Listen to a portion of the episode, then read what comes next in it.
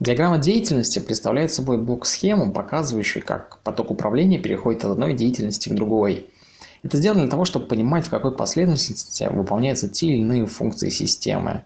Причем стоит сказать, что деятельность – это продолжающийся во времени неатомарный шаг вычислений в автомате, который состоит из действий, представляющих собой автомарные вычисления, которые как-либо меняют состояние системы или возвращают какое-либо значение. На диаграмме могут быть э, ветвления, которые представляются в виде ромба, и разделение потоков там происходит по какому-либо условию. Кроме этого, могут быть разделения и слияния параллельных потоков, которое выражается через э, синхронизирующую черту, вертикальную или горизонтальную, жирную черту.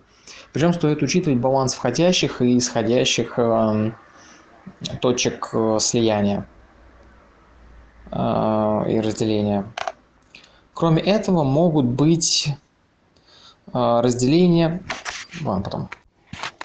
Кроме этого могут быть а, разделения процессов на какие-либо группы с помощью так называемых дорожек. Это такая разновидность пакетов, которые объединяют а, связанную совокупность работ.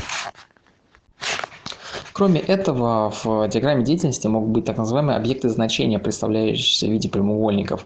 Они могут быть как выходными, так и входными параметрами, э, изображающиеся в виде пунктирной черты с также стоит сказать, что диаграммы деятельности разделяются на два типа. Они используются для моделирования рабочих процессов, где внимание фокусируется на актеров, взаимодействующих с системой, и делится на моделирование операций, где блок-схема как раз моделирует детали вычислений.